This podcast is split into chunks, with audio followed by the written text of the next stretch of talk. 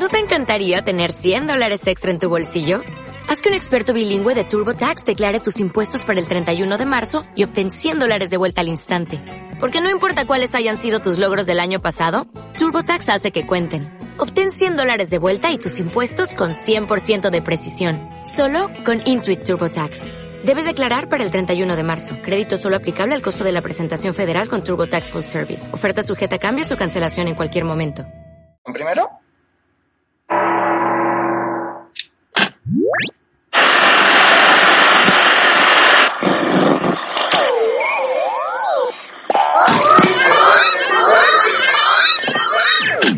Viernes, viernes en mi corazón.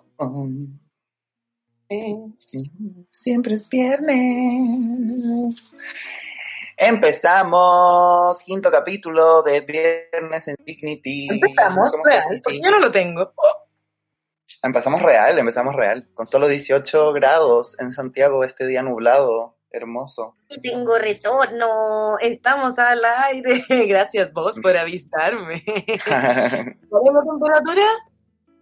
grados hoy solamente en la capital. No te podría decir en el resto del país. No, yo siento que en algún momento en pandemias tenemos que hablar de la depresión estacional, yo la siento. Qué feo. Pucha, yo. Es algo que a mí me, me, me, facilita la vida igual el invierno. Pero entiendo que. Entiendo a los detractores, los entiendo, los entiendo, los respeto. Frozen, no, o sea, la gente que yo no comprendo. ¿Cómo estás, Gogosita, en este viernes? Bien, ha sido una semana, ya, ya estoy empezando a sentir estragos del encierro a nivel anímico, así que no, no estoy en mi mejor semana, pero aquí estamos llenos de risas en la cara, imagínate, para poder uh. conversar. Bueno, Viernes en Dignity, yo creo que hoy día el programa lo podríamos llamar Viernes en Normality. Vamos a volver a la normalidad.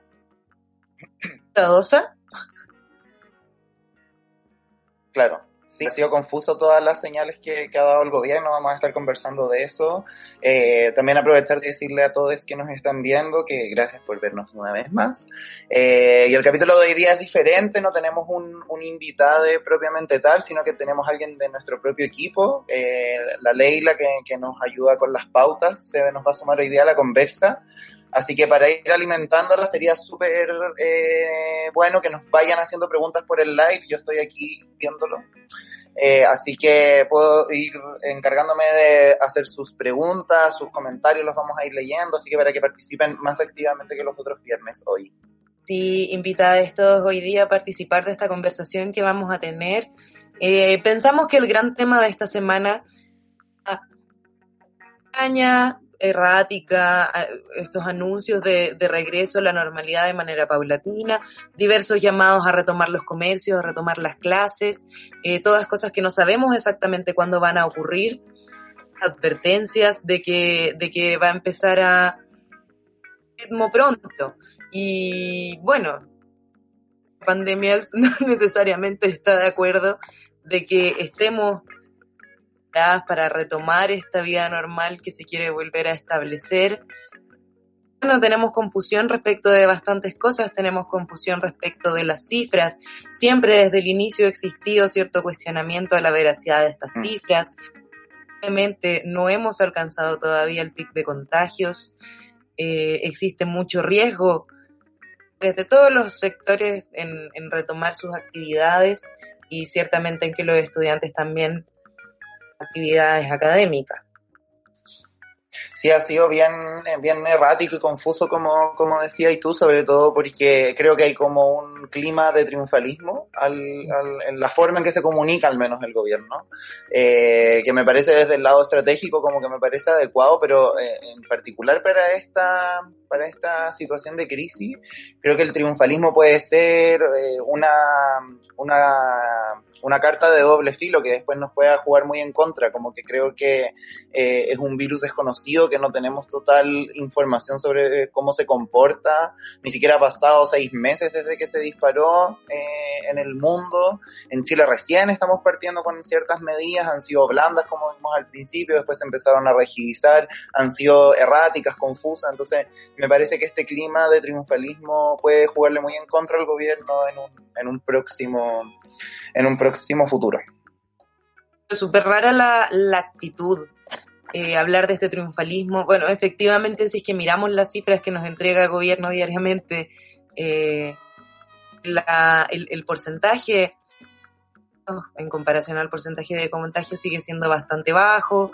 Si es que nos comparamos con otros países de la región, incluso otros países del mundo, podríamos tener números bastante positivos, pero de todas maneras el tono que emplea sobre todo el ministro de Salud, a, a, mí me genera bastante desconfianza, me genera bastante...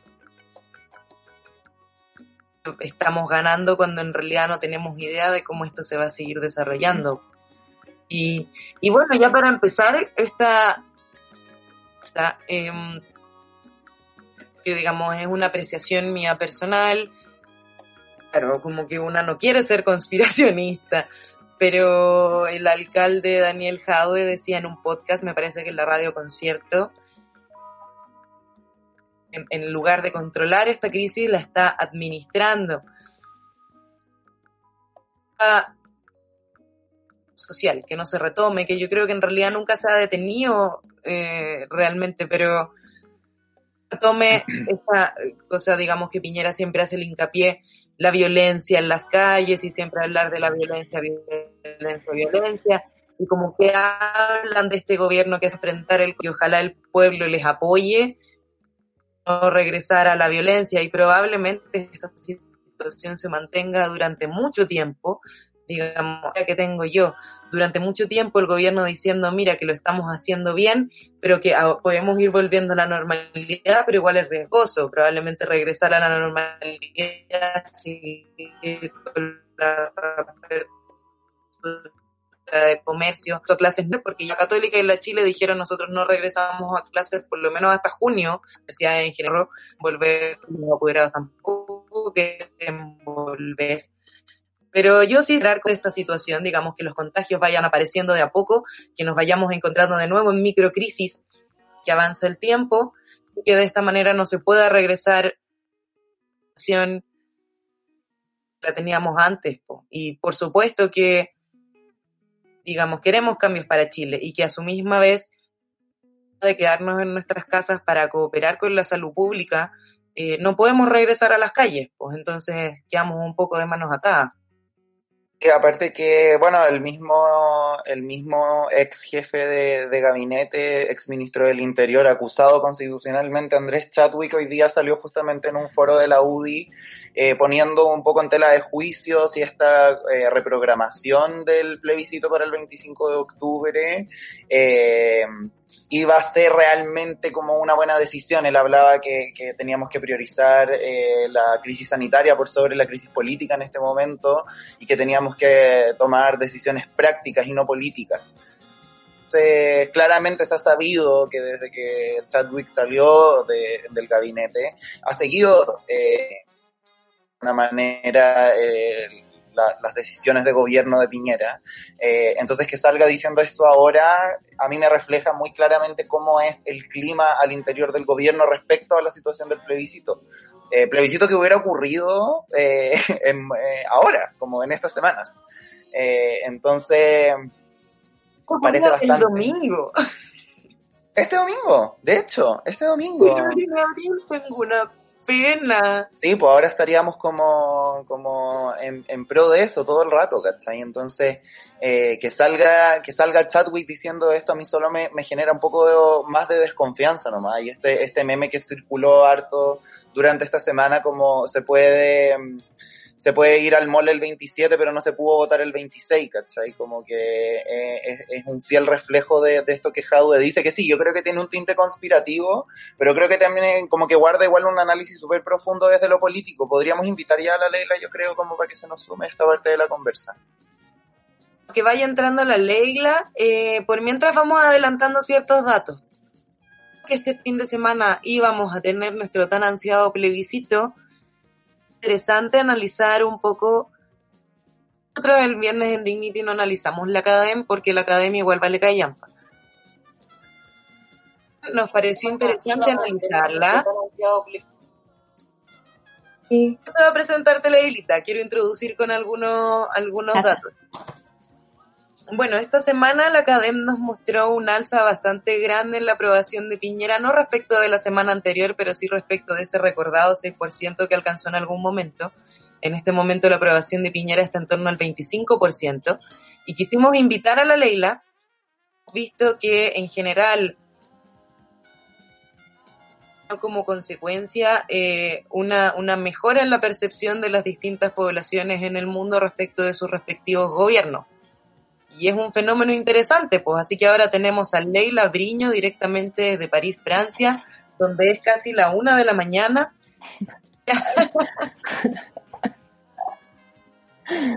la Leila es politóloga y nos va a hablar un poquito respecto de, de este tema. Fíjense de ir poniendo sus comentarios y preguntas para que podamos ir interactuando con ustedes hoy. Dale Callampa, acabo de leer ese comentario. Lo sabemos. Gracias por la invitación, chiquillos. Qué rico estar acá con ustedes. Ah, pero bueno, eso, como la Isi estaba diciendo, es un fenómeno bastante interesante, pero en el fondo los gobernantes a nivel internacional se han beneficiado bastante de la pandemia. Ah, lo que estamos viendo alrededor de todo, casi todos los gobiernos democráticos que han subido y en las democracias más grandes, estamos viendo entre un 9 y 10 puntos de aumento en las tasas de aprobación. Entonces, por ejemplo, hay un caso súper interesante que es el caso de Perú, que al principios de febrero el presidente de Perú estaba en 55% de aprobación y ahora está, llegó hasta 87% de aprobación. Y bueno, igual nosotros sabemos que en Latinoamérica llegará a eso. Eh, exacto, como que, exacto, con Piñera como habíamos empezado el año que en 6% de aprobación, pero bueno, como dice, como dice la ICI, como el hecho de que haya subido no es casual. Y lo que se ha visto, de hecho, hay un fenómeno que se estudia en ciencia política que se llama rally behind the flag, que en el fondo es como ponerse alrededor de la bandera. Y es algo que pasa cuando hay grandes crisis internacionales que, que son fuertes, que son potentes, que son muy puntuales. Existe un fenómeno donde empieza a subir la aprobación de las presidencias y eso se puede se debe a distintos factores. Pero Chile no sería un caso aparte en este, en, este sentido. Claro, hay que pensar como cuando uno está enojado con, con, con, los padres, por ejemplo, cuando era chico, recuerdo, y te enfermáis, ese enojo y esa rabia los necesitáis para que te cuiden, ¿cachai? Yo creo, yo sin, sin ser una persona experta en este ámbito, eh, apelo, apelo, al sentido común y, y una población asustada un poco como con falta de dirección, con poca educación sobre crisis sanitaria también, eh, necesita confiar en su autoridad, o sea, y también por lo que hablábamos el primer capítulo de, Viernes en Dignity, como que no era un buen momento para sacar al ministro, eh, efectivamente no lo es, pues si estamos como en medio de una crisis necesitamos como algún tipo de confianza en nuestros representantes, a pesar de todo lo que estaba pasando. Exacto, es justamente eso, es como esta, se, se ve muy claramente esta relación de dependencia que tenemos y como se estudia un poco, es como esta figura de la autoridad que viene a protegerte. Y eso es algo que, bueno, dentro de la contingencia chilena hemos visto como una pérdida súper, o sea, súper palpable a lo que son las autoridades. Y llega este minuto donde, vamos a decir, el único que nos puede salvar es el presidente. Y está eh, justamente este proceso como de, como de unidad como nacional alrededor de superar la crisis.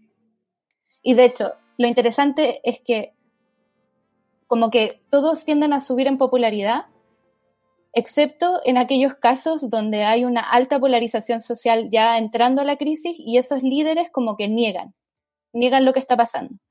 Entonces, por ejemplo, en el caso de México, eso fue lo, lo que pasó. La sociedad ya, o sea, como la política ya estaba altamente polarizada y al llegar la crisis, el presidente empieza a tomar una posición un poco más tibia respecto a lo que está sucediendo y vemos que como que AMLO y también Bolsonaro en Brasil no tienen este efecto.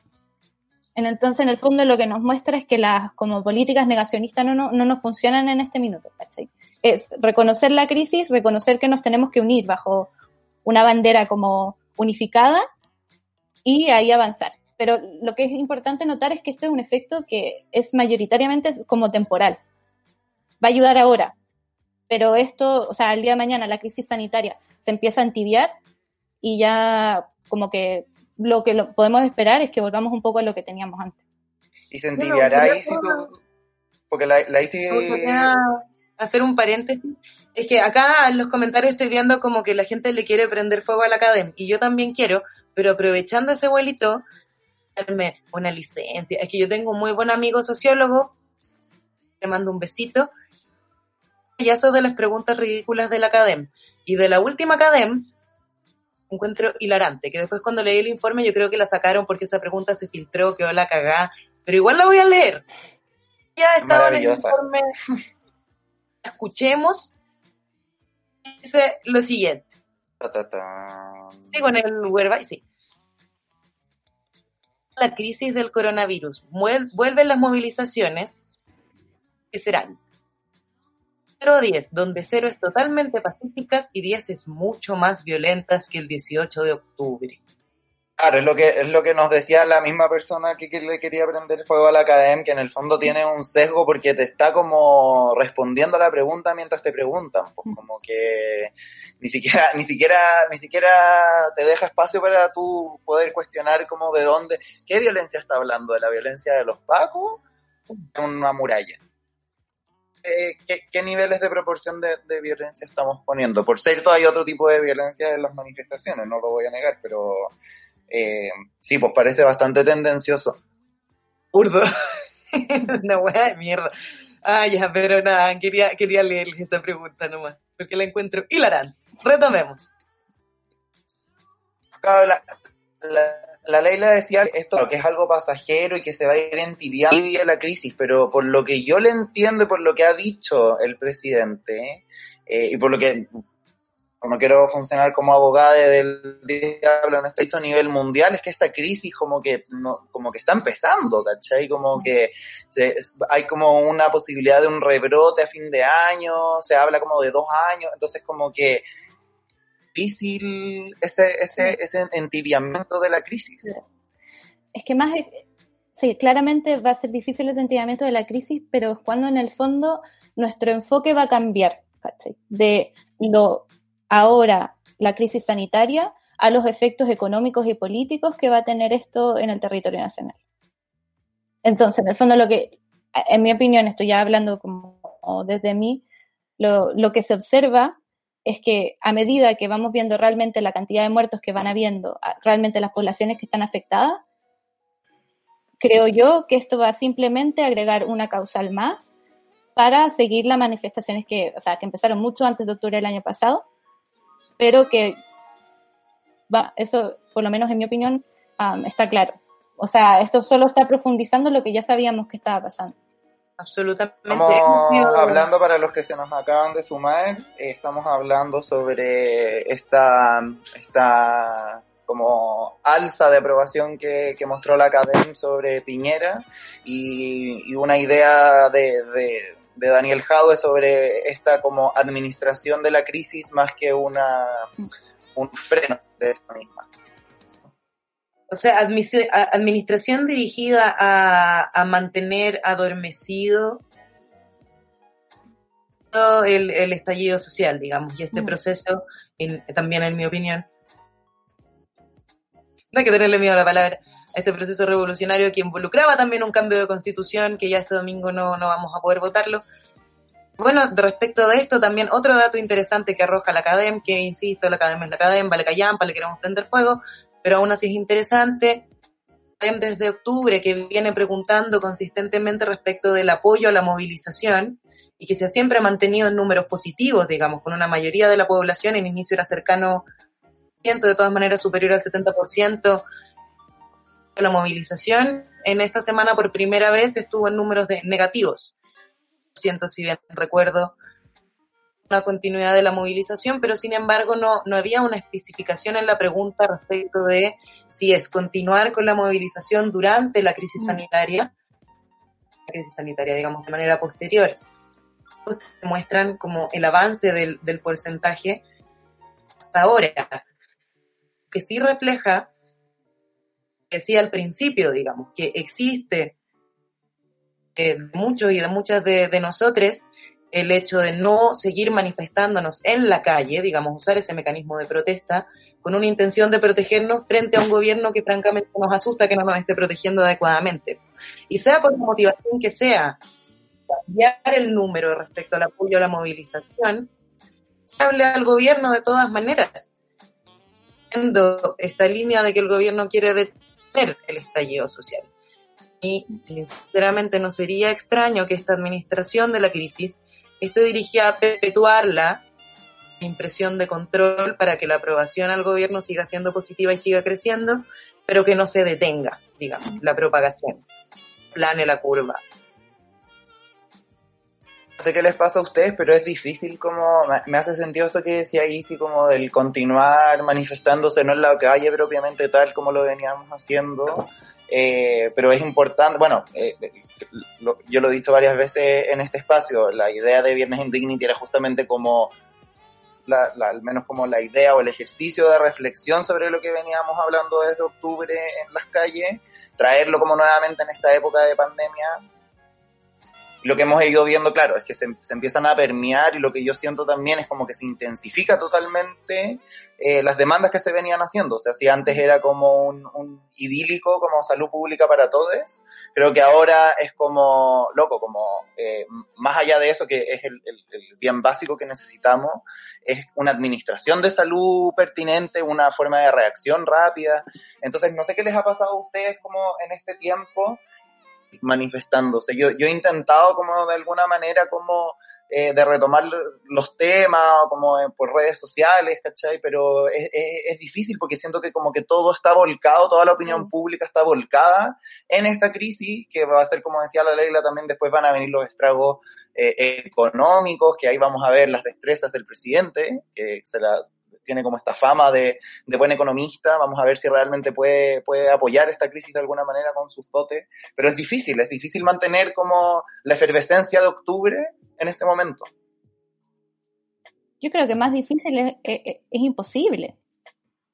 Estamos viviendo en un minuto de tanta incertidumbre, de tanta poca como rango de acción y donde mismo como esta sociedad que estábamos reimaginando, que estábamos reconstruyendo, o sea, lo que tenemos que hacer ahora para nuestras comunidades, para, para nuestros seres queridos, para nuestros amigos, para la gente que nos rodea, es en el fondo quedarnos en nuestras casas.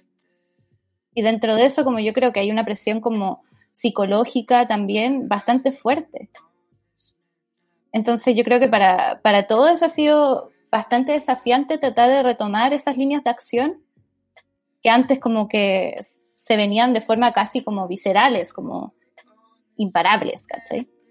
Mira, yo creo que sí hay una diferencia importante, que yo creo que está reconfigurando el escenario político al que nos vamos a enfrentar una vez que podamos volver a manifestarnos como lo hacíamos antes. Igual yo creo que a través de ciertos organismos manifestándose, siguiendo sus autoridades locales, por ejemplo, ciertas cosas, y autoridades locales, sitios, como súper grande. Mm. Pandemia.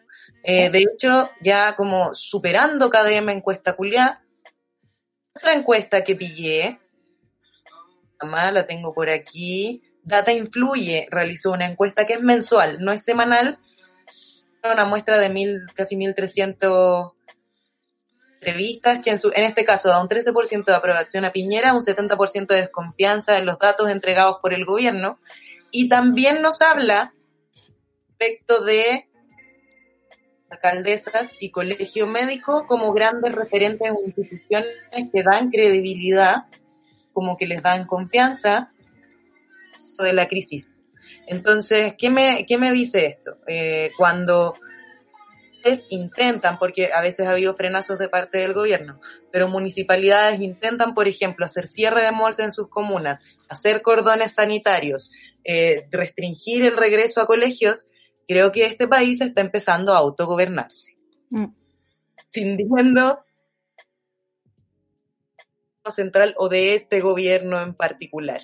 Y si bien son intentos que no han llegado, digamos, a cuestiones demasiado resolutivas, sí creo que muchas de las iniciativas que ha tomado el gobierno, como por ejemplo retrasar el regreso a clase que estaba en principio, en principio planeado para el 27 de abril, por la presión de colegios, de universidades, de municipalidades que dijeron ni cagando.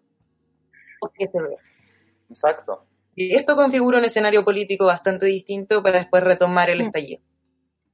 Totalmente, y, es súper preocupante esa cifra del 70% de desconfianza eh, en los datos, ¿cachai? Es algo que, que ha estado presente en la opinión pública y claro, en vez de estar como comunitariamente la forma de enfrentar esta crisis o como de contenernos también, que es algo que también se olvida mucho como sobre la, salud mental que este tipo de crisis implican para la población, eh, bajar la incertidumbre sobre el, desempleo que claramente se está dando o sobre la gente que está teniendo problemas en sus trabajos, los despidos, etcétera como tener que estar centrando las energías opinantes en si son o no certeras los números que nos están entregando, si podemos confiar o no en esos números. Entonces, no, que uno, de una forma transparente los datos, los datos para la población.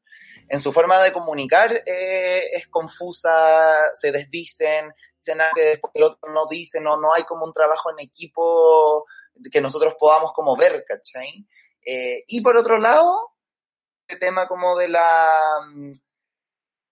de, la poca como fuerza gobernante, o sea, claramente tienen que los municipios empiezan a tomar como su propia determinación y es, algo como natural que se empieza a dar, que a mí me parece que, que, esa debiera ser la forma de, administrar el país, ¿cachai? Sobre todo como por otra cosa que yo también he dicho en, acá, que creo que por esta como vía alargada que tenemos, tenemos como problemas comunicativos, ¿cachai? Que son como hereditarios, me parece. No, no creo que sea como algo que la telecomunicación moderna pueda arreglar. Yo creo que es como una herencia chilena que es difícil comunicarnos. Entonces, es aparecer esta autogobernación y claro, y uno dice como, tiene sentido, ¿cachai? Tiene sentido, pero es peligroso al mismo tiempo, que como la guerra que le puede hacer el gobierno al municipio, ¿cachai? Pienso en eso. ¿Sabéis qué pasa? Y en esto me gustaría saber qué opina la Leila. Eh, ningún gobierno está dando los datos reales. Eh, pero hay percepciones distintas. O sea, nosotros, por ejemplo, mi, tío vive en, Milán, vamos con él, y lo que él dice es como, sabemos que los datos no son ciertos, y todos sabemos esa web pero estamos tranquilos porque sabemos que igual nos están cuidando, ¿cachai? Que no pueden entregar los datos reales porque va a haber pánico colectivo, histeria, qué sé yo, weas terribles que pueden pasar, pero que de todas maneras como que lo que sea es una... Uy. ¿Nos pegamos? Ahí volvimos. Ahí volví, ahí las escucho. Ahí volvimos, sí. Escuchar. Eh, estaba hablando con tu tío en Italia que si bien se sabe que no se están entregando los datos reales. Y ahí, Pero que él dice que a pesar de que los datos que están entregando probablemente no están completos, saben eso, protegiendo, como que lo que están haciendo lo están haciendo por su seguridad, por su bien, entonces igual hay tranquilidad. Mm es algo que como un lujo que acá no tenemos porque estamos constantemente cuestionando las cifras. No sé qué opinas tú, si es que desde Francia también existe como esta noción de que igual el gobierno les está cuidando o no. yo, creo, yo creo que es generalizado el entendimiento de que hay una brecha muy real entre las cifras entregadas y, la, y el impacto que el virus está teniendo realmente en la sociedad. Yo creo que eso es algo que tenemos todos claro ya sea acá en Francia como en Chile. y creo que hay muy pocos escenarios donde que se salvan de eso, como por ejemplo, y mismo así no estamos exentos de esa brecha. Pero por ejemplo en Corea del Sur, donde el, la política de hacer los exámenes fue como bastante más amplia y por ende se manejan datos como más verídicos, como en ese, en ese tipo de casos, que en verdad son, son bastante pocos, se puede hablar como de una confianza más alta. Ahora, en toda Europa han habido como cuestionamientos acerca de cómo se están recolectando los datos. Y yo creo que eso, como en el estudio de fenómenos sociales en general, es algo que pasa mucho.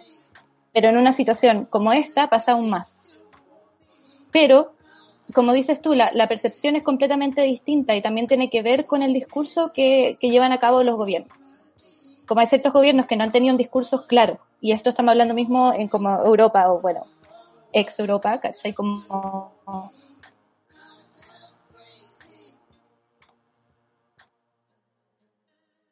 no, no ser claro en las medidas que se estaban tomando y donde había como más incertidumbre acerca de los datos que se estaban reportando y otros y otras como vio mejor y yo también creo que es lo que estábamos hablando antes esa necesidad de que alguien nos protege o de que algo nos protege, que las políticas que se están llevando a cabo se están llevando a cabo bien. y especialmente cuando hay una situación de crisis tan fuerte como lo que ocurrió en Italia, es, o sea, es sumamente importante eso. Pero es verdad que al momento de comparar como la percepción de desconfianza que hay en Chile y la, percepción de desconfianza acá, eh, es Pérez y Manzana en, Chile, o sea, con justa razón,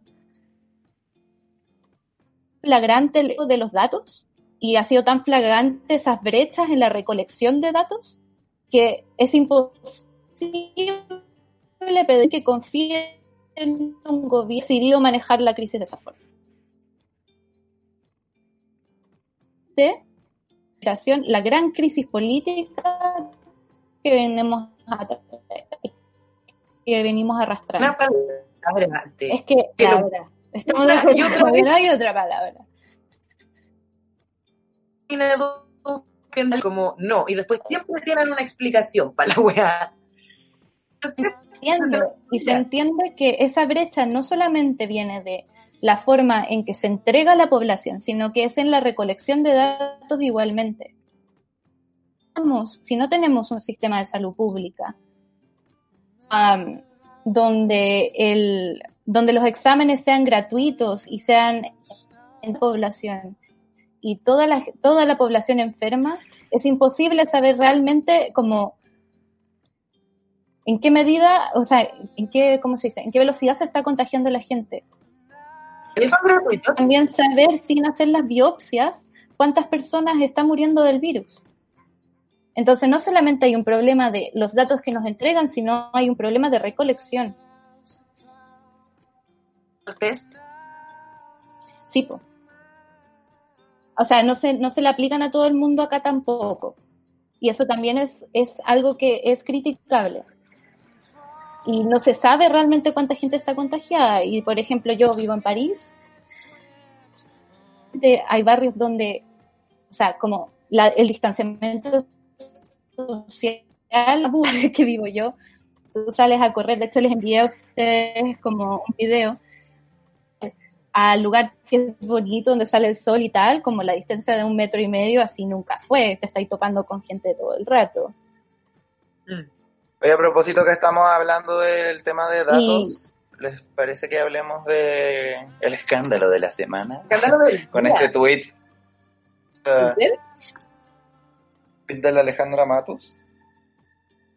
Ya, este fue el gran escándalo del día en que nuestra audiencia, de esta alta polémica del día de hoy, eh, pero en caso de que no, eh, para contárselos, Alejandra Matus, que es una gran, gran periodista, eh, hizo un hilo en Twitter que a partir de una investigación que ella realizó, encontró a partir de una fuente que no revela dice que respecto del año 2019, el aumento de muertes en el mes de marzo aumentó en unos mil casos, casi 900 y tanto. Y que eran muertes, digamos, aparentemente injustificadas, que no se sabe cuál es la causa. Estaba diciendo es como en marzo, 16 muertes por COVID-19, evento súper explosivo, fueron. ¿Por qué?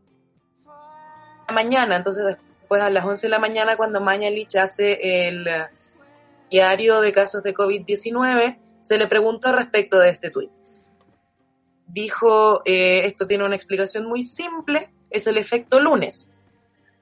Eso de este año tuvo cinco días lunes y no cuatro, y que los días lunes cuando se hacen como se ingresan los certificados de defunción en mayor cantidad y eso sumado como un aumento de población de como 200 personas en el último año, como que eso daría la explicación a los casos. Y bueno, se desencadenó la pelea, Alejandra Matus siguió tuiteando, ¿cachai? Decía que también entre 2013 y 2014 hubo como un efecto lunes, pero que la diferencia de muertes no fue tanta como mil, sino que fueron unos 400, 300 y tanto, y que bueno, que en definitiva el gran problema era la falta de datos que pudiesen determinar a qué se, a qué se atribuyen esas muertes. Eh, después ahora, hace un ratito atrás, eh, de nuestro equipo, fantástico equipo, nos mandaron un artículo de CIPER en que los datos del INE, me parece que era, eh, del INE muestran que son distintas las muertes que efectivamente ocurrieron a aquellas que se registraron. Porque a veces las muertes se registran después que genera disonancias entre las que ocurrieron y las que se registran. Las que efectivamente ocurrieron según los datos de línea son 144, pero aún así no hay manera de determinar cuál fue la causa porque no tenemos 2017.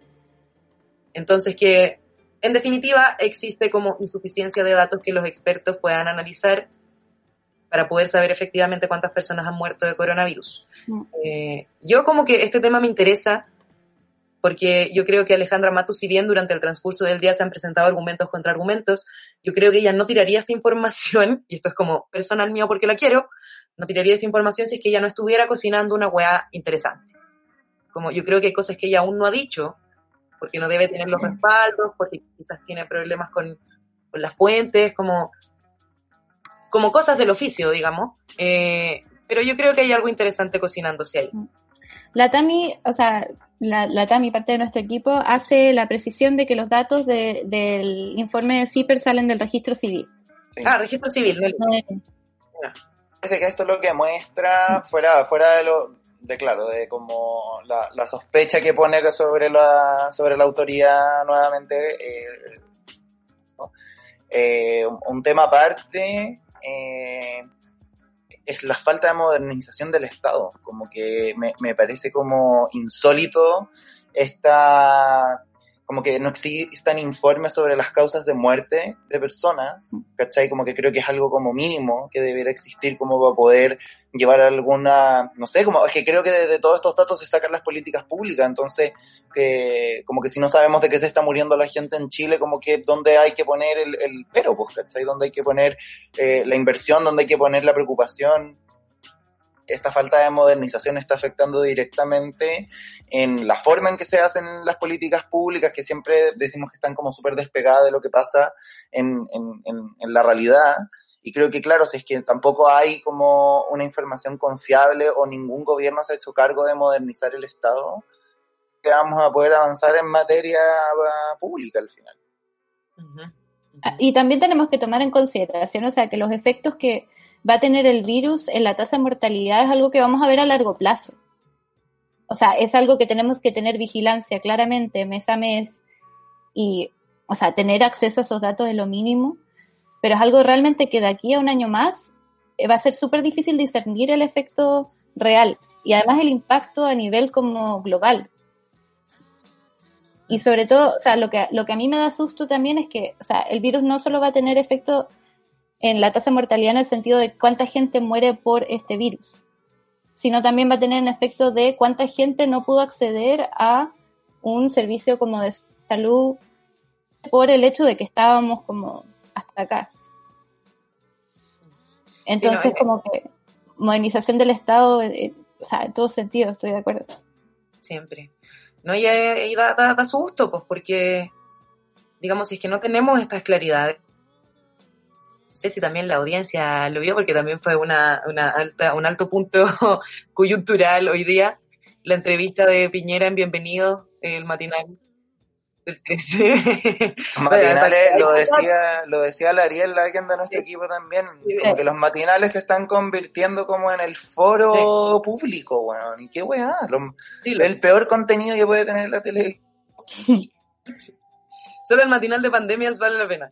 Eh, No, pero en esta, en esta entrevista, o sea, Piñera asegura, jura y rejura que hay como un, un seguimiento perfecto de los casos, ¿cachai? Eh, bueno, vuelve a mencionar los ventiladores, que ha sido, bueno, un circo estos últimos días, y diciendo, cualquier, cada persona que lo necesite va a tener acceso a un ventilador mecánico, va a tener acceso a una cama UCI, va a tener acceso a todas las weas que necesita.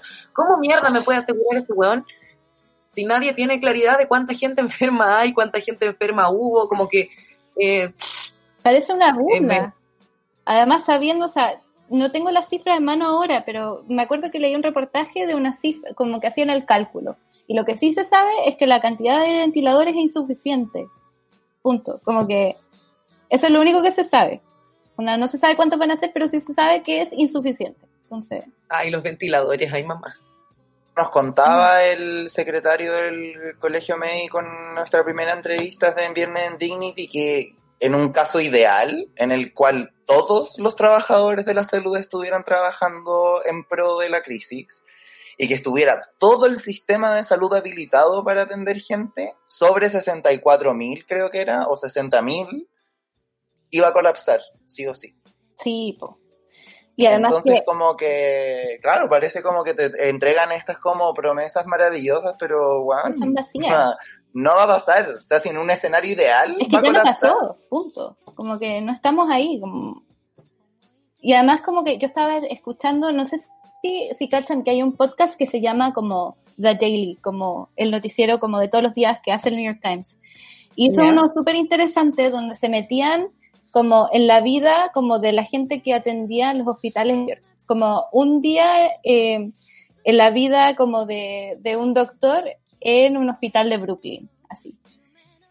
A través de la pandemia, y en el fondo lo que decía este doctor era como que ya, onda, entre más se agudiza la, la, la crisis, más nuestros propios como los, las enfermeras, los enfermeros, como los doctores y tal, se enferman.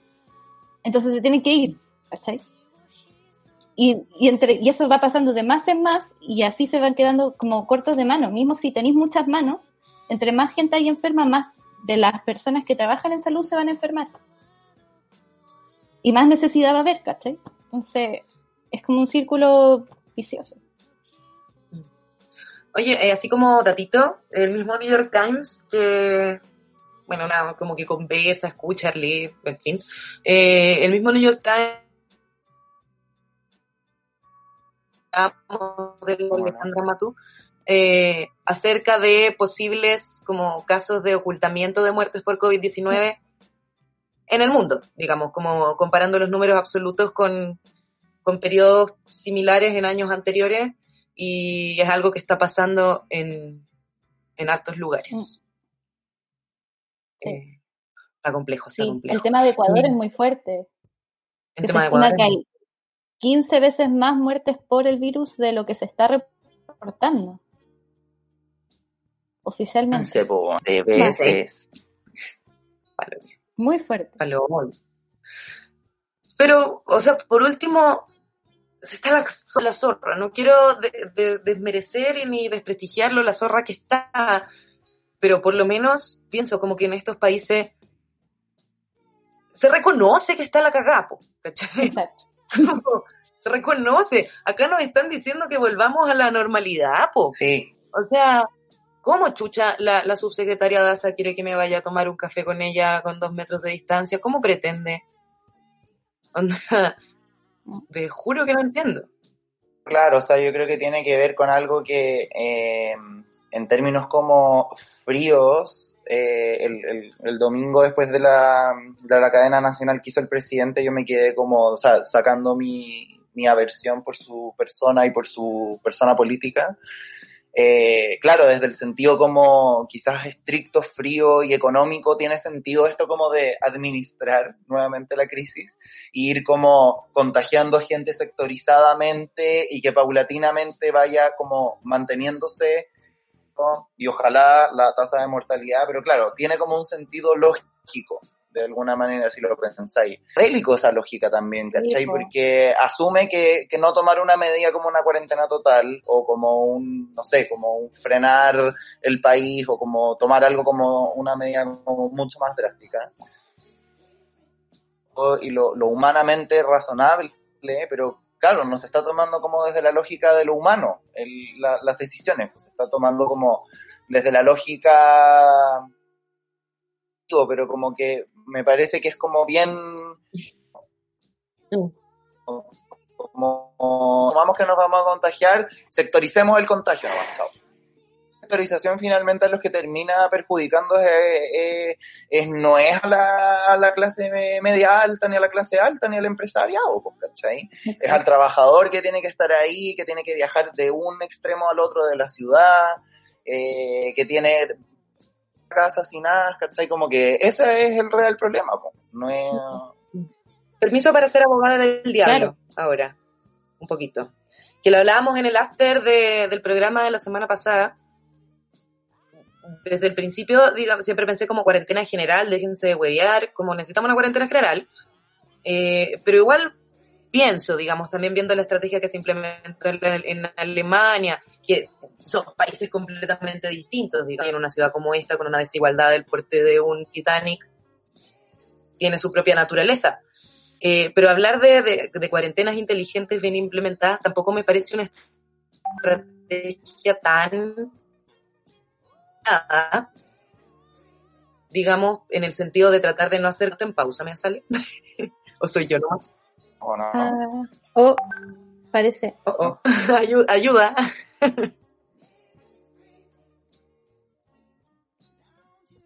Se Tami. Pegado. Ahí volvimos. Ahí volvimos. Volvimos, volvimos. ¿Volvimos? Sí. Sí. Ya. Eh, Retomo. Eh, así como cuarentenas inteligentes, pensando en hacer colapsar el sistema de salud, digamos, pensando en que nos estamos cayendo otra vez. Lo veo. Sí. Pensando en que oh. la gente se va a contagiar sí o sí, como que se vayan contagiando de a poco, ¿cachai? Como si es que hay cosas que son inevitables, como muertes por el virus, que es macabro, ¿cachai? Pero, pero ir teniendo un contagio controlado podría ser una vía de salida, porque sí es cierto que, que es muy difícil que un país se permita como un colapso económico gigante. ¿Cachai? Eh, o sea, la única weá que mm. dijo Piñera hoy en Bienvenidos y que yo le creí es que vamos a tener cerca de un millón de desempleados de gente que va a perder su trabajo. y esa weá es, trágica. O sea, el, tema, porque además, o sea, el hecho de no tener trabajo también es una, es una pandemia, como pandemia de desempleo, porque también eso conlleva enfermedades, conlleva precarización de la vida, ¿cachai? Eh, entonces, digamos, no sé, tampoco está en blanco y negro, está mal implementado, eh, pero probablemente en este punto, cuando ya hay como una inestabilidad económica tan grande producto de la pandemia, buscar una, una cuarentena total y detenerlo todo ahora mismo eh, es, complejo. Yo creo que los resultados de lo que estamos, o sea, de las políticas públicas que se están poniendo, o sea, que se están llevando a cabo hoy día, se van a ver más adelante, porque en este minuto todo se está haciendo en base a, o sea, como cosas que estamos asumiendo. La mayor parte de las políticas públicas se están basando en como de que como obteniendo una inmunidad colectiva que se obtiene cuando el 70% de la población ha sido contagiada, ahí podemos retomar una actividad. Es que todavía no ni siquiera se tiene claro si existe esa inmunidad. Mm. Entonces, claro, como que estaba leyendo un, un estudio que en el fondo decía que tomar una, tomar como la decisión de llevar a cabo una política pública de ese estilo, de ya, asumamos que todos nos vamos a contagiar, así que acá no hay cuarentena y todo sigue como normal y los que se tengan que morir se van a morir y ya, funciona en el caso de que efectivamente no haya ningún tipo de inmunidad. Mm. Pero al mismo tiempo, al mismo tiempo lo que tenemos que entender y como lo, como lo venimos diciendo es que el impacto del coronavirus o el COVID-19 en nuestra población tiene un corte de clase. Mm, Entonces, más que enfocarnos en tratar de tratar de como manejar esto de forma como estratégica para ciertos sectores y la, el contagio a nivel como tan estratégico, lo que tenemos que darnos cuenta es que lo que se necesita es un piso social mínimo. Y que en, este minuto lo que el gobierno se tiene que estar enfocando es en cómo vamos a hacer que esto tenga el menos impacto posible dentro de los hogares de la población, en mi opinión. Sí, pues Porque lo que, todo el resto es inseguro. Es lo que hablábamos en pauta el martes, no sé si el Ariel que está omnipresente, le mando un besito. Besito. Nos contaba esto de Estados Unidos que se había hecho como este estudio, no me acuerdo si en todo Estados Unidos o solo en Nueva York, que es donde está como aparentemente más la cagada. Eh, pero que se había hecho como, como eh, este estudio de, de- de- racial, de a qué raza le estaba afectada, y la raza afrodescendiente era la que estaba siendo más perjudicada, pues, ¿cachai? Que es la que está vinculada obviamente como a, a peores condiciones sociales, eh, mayor desigualdad, eh, etcétera. Entonces ahí tú decís como, claro, pues esta weá eh, viene a intensificar ese, esa brecha. Sí, o sea, sobre el, sobre el componente de clase eh, y, cabres que nos escuchan, no hay que no hay que parar la weá que veníamos haciendo, no hay que pararla, porque hay gente que piensa que hoy día en la mañana tenía una conversación de, de esta naturaleza, hay gente que piensa como que el COVID igual es como una especie de redención de la humanidad, como que a partir de esto va a llegar casi como que se va a deslizar un cambio de modelo porque el capitalismo va a colapsar y el medio ambiente se va a salvar. Y no sé, yo no creo que pase esa weá eh, en Chile, porque, o sea, si bien como que eh, las empresas, como dueños de empresas, ven perjudicada su situación, como que han perdido utilidades y qué sé yo, como que esa weá se está generando, la diferencia se mantiene. ¿Cachai? Porque la manera en que se han desarrollado las legislaciones laborales para enfrentar el COVID, el decreto, de, el decreto se dice, no sé, de la dirección del trabajo que le dio todas estas facilidades a los empleadores para cagarse a su gente, ha generado, como hay un fenómeno que está pasando, que yo conozco algunos casos, eh, de que despidieron trabajadores cuando se cerraron los malls y se cerró el comercio, despidieron a muchos trabajadores. Gente que se, manten- que se ha mantenido trabajando, viviendo de su seguro de cesantía, con la promesa o con la esperanza, en muchos casos, de que los vuelvan a contratar cuando pase la crisis. Y mientras tanto están descargando camiones, ordenando bodegas, viviendo de su seguro de cesantía, no les están pagando. Y esas personas perdieron sus contratos.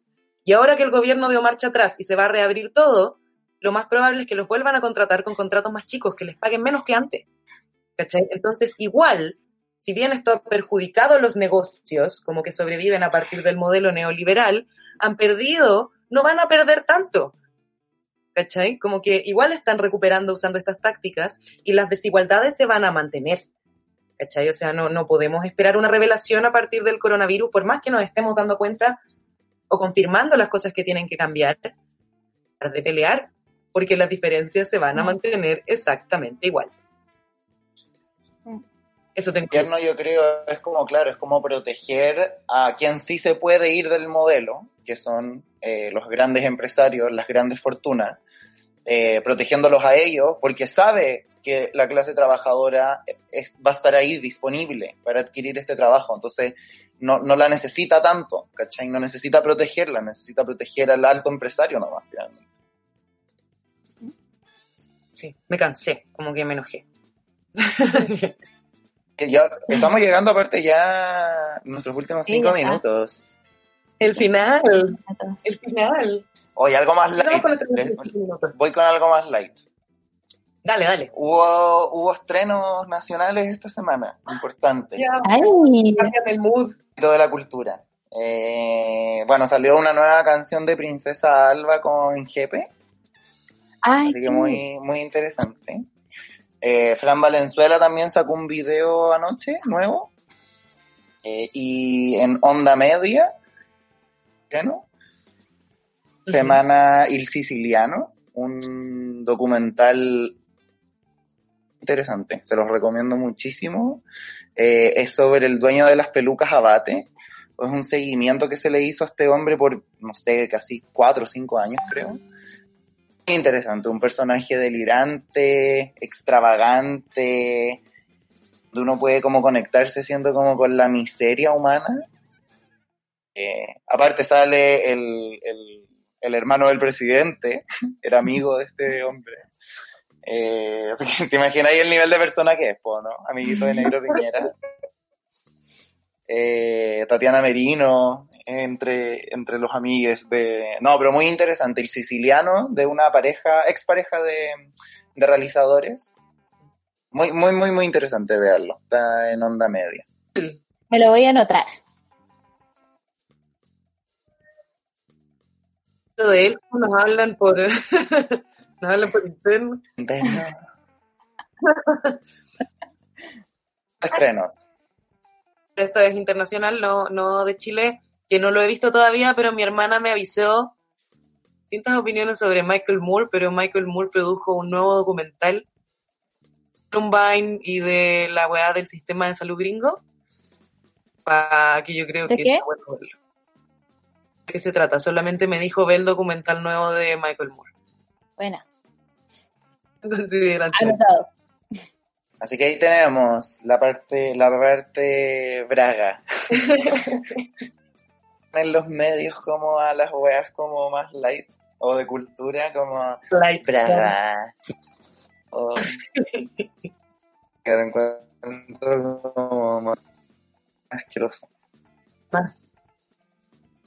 Dándonos dos minutos, yo creo que empezamos a, a despedir el programa. Muchas gracias como siempre a toda la gente que nos acompañó por mandarnos sus comentarios, participar. Muchas gracias Cobosita. A Leilita también, muchas gracias. Gracias. Y por acompañarnos hoy. Gracias a ustedes. Lo paso muy bien. Conversa. Y así que cuídense, chiques. eh, cuidado con la vuelta a la normalidad. O ya no me acuerdo cómo se llama la cuestión, porque le cambiaron el nombre, pero bueno. Pero seguro. seguro y habla segura. Eso. Sexo seguro. El sexo seguro es el que no se También. ejerce. Recuérdenlo. Esta weá yo creo que nos dice harto. Así que.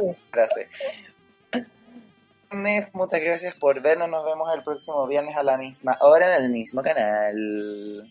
Siempre este domingo, llámenos si quieren para pasar el 26 juntos. Y podríamos hacer un especial. Un Chao, chiques. Equipo de viernes. en día Bien.